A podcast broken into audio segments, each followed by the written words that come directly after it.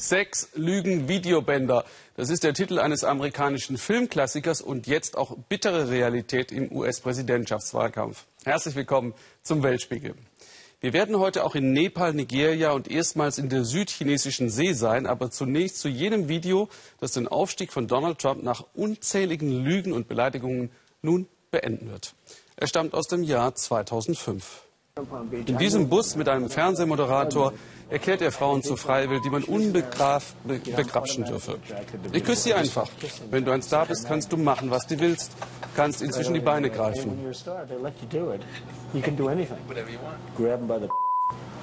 Pack sie untenrum, alles geht. Angeekelt wenden sich viele ab. Gottlos, sagen traditionell konservative Christen im Bibelgürtel der USA. Stefan Niemann war in West Virginia bei einer Familie, die ihre Kinder zu Hause unterrichtet. Nur so könnten sie uramerikanische Werte leben. In aller Herrgottsfrühe wirbeln sie schon im Hause Donnelly. Mike und sein jüngster Sohn Joshua bereiten das Familienfrühstück. Keine Kleinigkeit bei sieben Kindern. Mike und Patty kennen sich schon aus der Schulzeit. Beide sind bibeltreue Christen, wertkonservativ, wie die meisten hier in West Virginia. Den erbitterten Wahlkampf zwischen Trump und Clinton verfolgen die frommen Donnellys kaum noch. Zu viel Hass, Sünde und Lügen. Unser großartiges System wird von Politikern wie diesen beiden zugrunde gerichtet. Sie respektieren das Volk nicht. Es macht mich traurig, diese beiden zu sehen. Aber ich hoffe und glaube noch immer, die amerikanischen Werte sind noch da. Aber dies ist eine schwierige Zeit. Ihr Zuhause soll den Kindern eine heile Welt sein. Hier gelten die christlichen Moralvorstellungen noch etwas, die von rücksichtslosen Politikern mit Füßen getreten werden. Amen. All right, all right, let's eat. So groß wie ihr Gottvertrauen ist Mikes und Pattys Misstrauen gegenüber den Mächtigen, ob im Weißen Haus oder im US-Kongress, ob bei Demokraten oder Republikanern. Wir müssen den Einfluss Washingtons einschränken, die Macht an die Bürger zurückgeben und an die Bundesstaaten. Es gibt inzwischen eine Bewegung in Amerika, die die alte föderale Republik wiederherstellen will. Die Donnellys nehmen für sich das Grundrecht in Anspruch, ihre Kinder zu Hause zu unterrichten. Homeschooling heißt das und ist legal in allen 50 Bundesstaaten, solange der Lehrstoff bestimmte Standards erfüllt. Keines ihrer Kinder wollten Mike und Patty Amerikas Schulsystem anvertrauen, das sie für verkommen halten. Ich habe sieben Kinder, die alle sehr unterschiedlich sind. Ich mag, dass uns der Hausunterricht Flexibilität lässt, nicht nur im Hinblick auf den Stundenplan und den Unterrichtsablauf. Klar ist es schwierig, im Klassenraum zu stehen und ich habe den größten Respekt für Schullehrer. Das ist schwer. Aber ich denke nicht, dass die Enge eines Klassenzimmers der beste Raum zum Lernen ist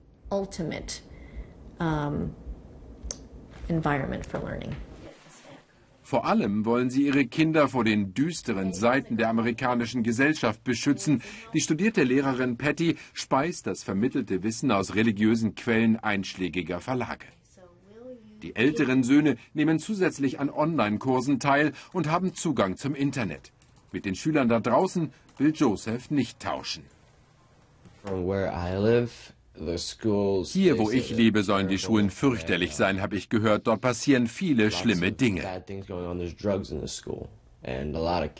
Sogar Drogen gibt es. Viele Kids müssen sich damit rumschlagen. Da passiert einfach viel Mist, der nicht sein sollte. Damit will ich nichts zu tun haben.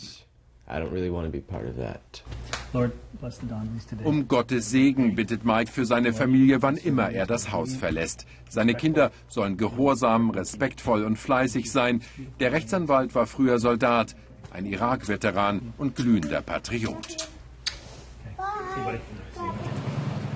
Hier in Charlestown, West Virginia, stehen die Demokraten auf ziemlich verlorenem Posten.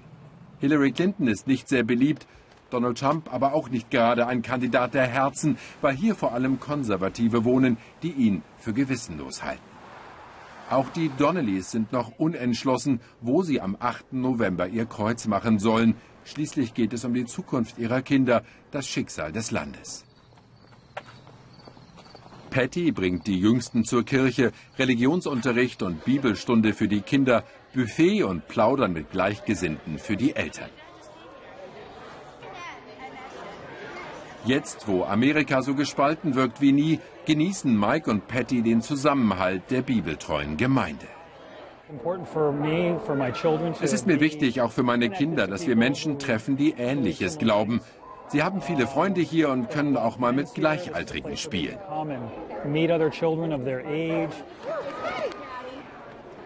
Die Donnellys werben inzwischen aktiv für den Hausunterricht.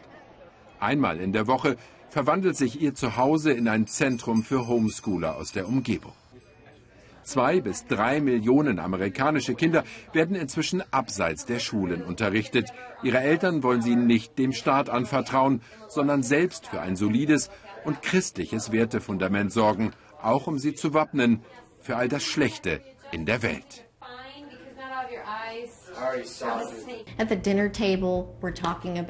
Beim Abendessen reden wir schon über die Nachrichten des Tages, aber vor den Kleinen natürlich nicht über all diese furchtbaren Dinge, die gerade passieren. Ihre heile Welt kann scheinbar nicht einmal der heftige Wahlkampf erschüttern, aber die Donnellys beten dafür, dass Amerika wieder auf den rechten Weg zurückfindet. Dutzende prominente Republikaner haben Trump inzwischen ihre Unterstützung entzogen und überlegen, wie sie ihn noch loswerden können. Darunter Senator John McCain. Und Trump? Null Chance, dass ich aufgebe, sagt er. Seine Wähler stehen nach einer Umfrage weiter zu ihm.